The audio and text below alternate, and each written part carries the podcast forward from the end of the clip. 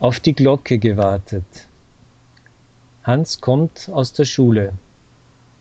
Der Großvater fragt ihn, Hans, was hast du heute in der Schule gemacht?